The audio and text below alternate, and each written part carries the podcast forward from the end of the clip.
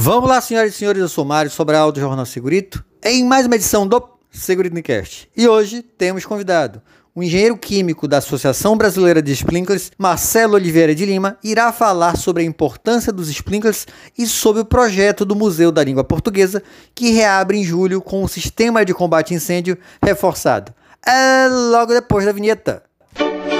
Segurito, segurito, segurito, segurito, segurito, segurito, segurito, segurito. Encast.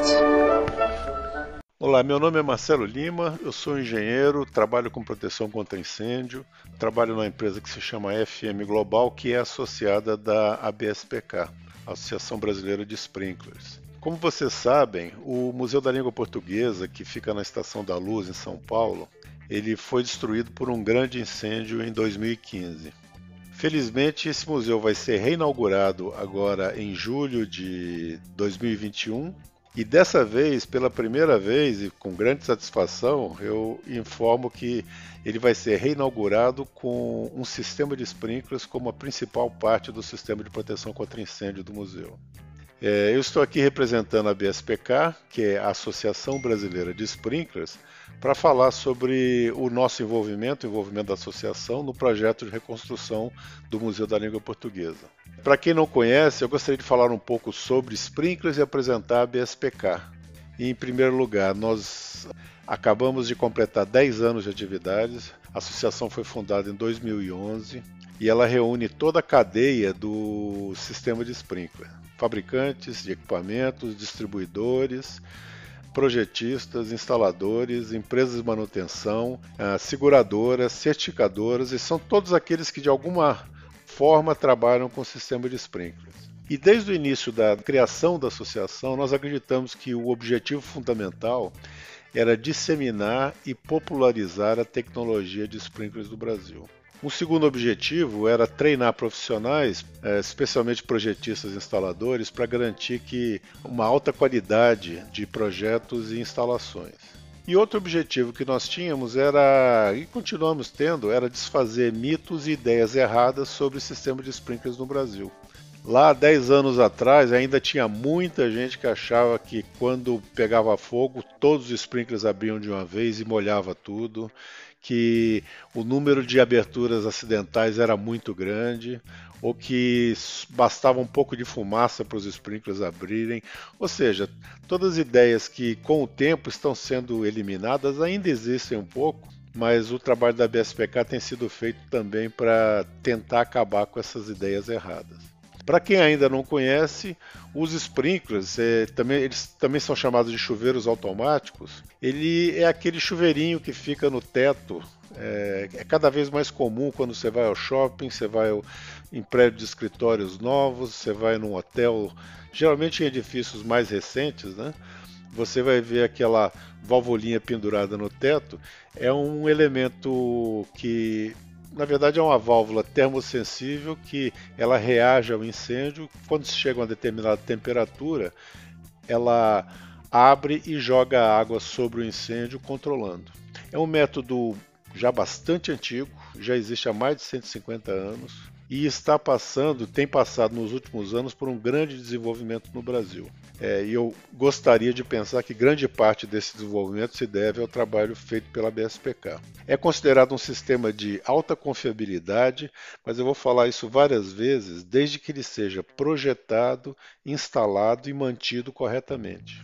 E ele pode ser usado em praticamente todos os tipos de ocupação. Infelizmente, ainda tem gente que acha que sprinkler faz mais mal do que bem. Eu me lembro de um projetista que dizia ter orgulho de ter projetado mais de 30 prédios, mais de 30 hospitais e nunca ter colocado um sprinkler nesses hospitais, porque ele tinha certeza que a água dentro do, do, da tubulação era cheia de bactérias e quando aquilo abrisse iria infectar os pacientes, algo desse tipo. Algo muito errado, mas era uma ideia que impedia por exemplo, nesse caso, de que os sprinklers fossem instalados em hospitais naquela cidade.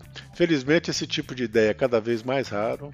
e a gente está vendo o pessoal encarar a coisa de uma maneira mais, mais técnica. Os museus talvez sejam uma das últimas ocupações onde tem muita resistência dos administradores, dos profissionais que trabalham nos museus, porque eles acham que a água e obras de arte não se misturam. Né?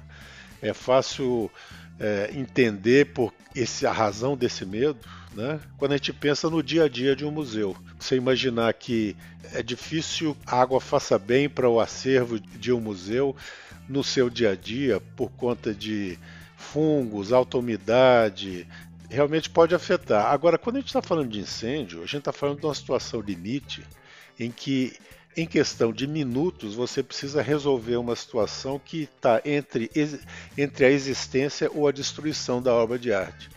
A gente gosta de dizer que uma obra pode ser, uma obra molhada, ela pode ser recuperada, mas uma obra destruída pelo fogo, ela não tem recuperação. Quando nós fizemos o projeto com o Museu da Língua Portuguesa, nós fizemos o projeto pensando nisso, em modificar opiniões e, e, e fomentar o uso de sprinklers também em edifícios do patrimônio histórico.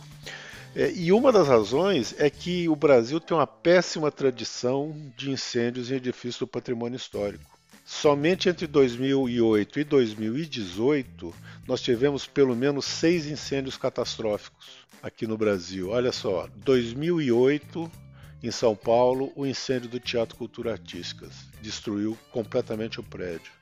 Em 2010, o Butantan, que hoje em dia está tão famoso por conta da vacina da Covid-19, o Butantan teve todo o seu acervo, praticamente todo o seu acervo, destruído por conta de um incêndio infelizmente foi reconstruído sem proteção por sprinkler. Em 2013, o Memorial da América Latina, um incêndio que causou ferimentos em vários bombeiros, alguns de modo bem sério. Em 2014, o incêndio do, Liceu de Artes de Ofício. Em 2015, o Museu da Língua Portuguesa, que foi o segundo grande incêndio do prédio onde está o Museu da Língua Portuguesa, que é o prédio da Estação da Luz mas foi um incêndio que destruiu grande parte do museu e causou muita comoção em São Paulo.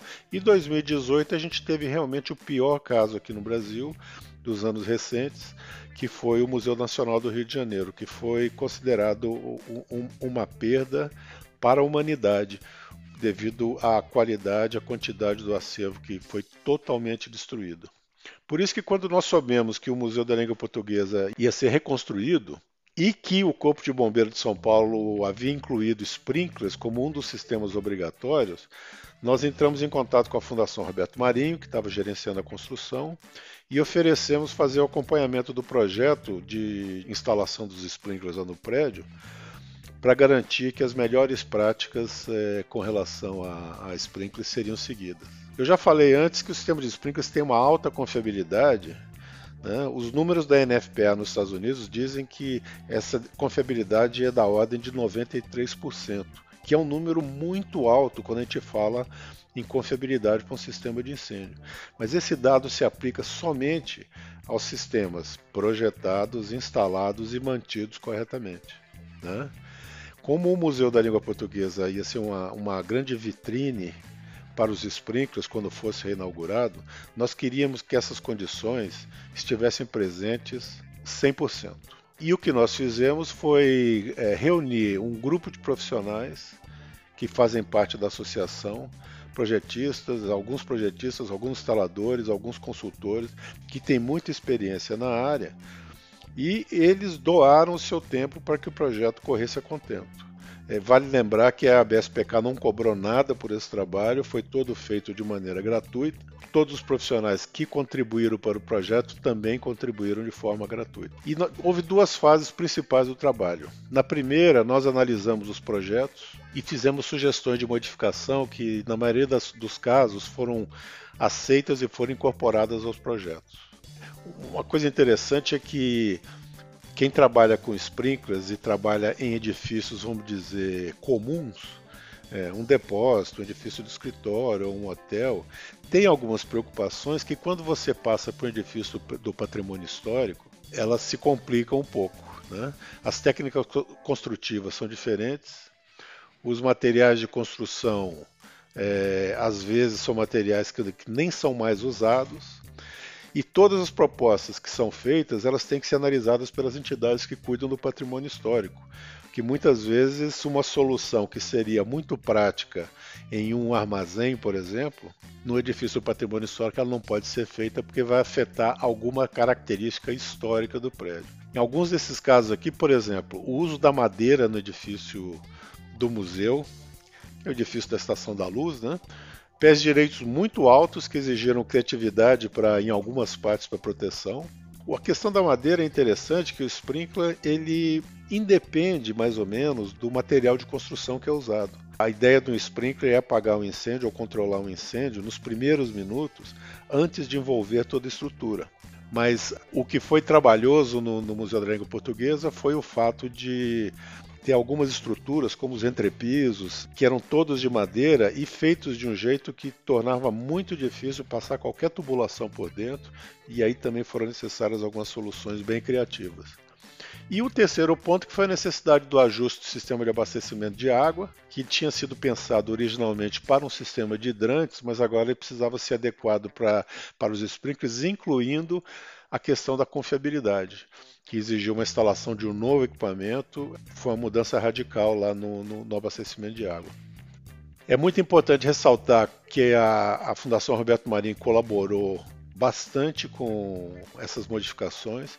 Eles entenderam e apoiaram a grande maioria das propostas que nós fizemos, incluindo várias que exigiam gastos maiores do que o projetado e às vezes até é, é, algum atraso para que elas fossem incluídas. Né? Quando o museu estava prestes a ser inaugurado, veio a pandemia. E aí ficou tudo em compasso de espera, como todo mundo sabe.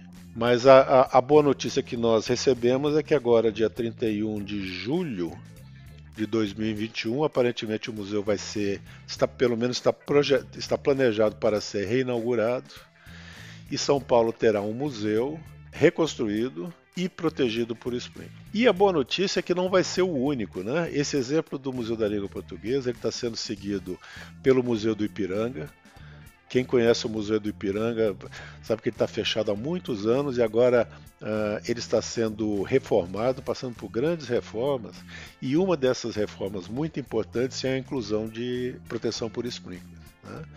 E há vários outros museus que já planejaram a instalação de sprinklers.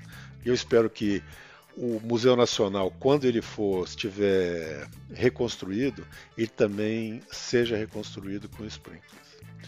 Eu agradeço muito aos colegas da BSPK que doaram seu tempo de forma gratuita e doaram seu conhecimento para nós termos um museu bem protegido contra incêndio. Eu acho que de parte da BSPK nós cumprimos nosso objetivo de incentivar o uso de sprinklers de qualidade no Brasil de incentivar a instalação de sistemas bem projetados e bem instalados. Espero que sejam bem mantidos pelos administradores do museu. Se vocês quiserem conhecer um pouco melhor a associação, visite nosso site que é www.abspk.org.br. Se você trabalha de alguma maneira com sprinklers ou está interessado no assunto, eu sugiro que vocês deem uma olhada e conheçam a associação. Muito obrigado.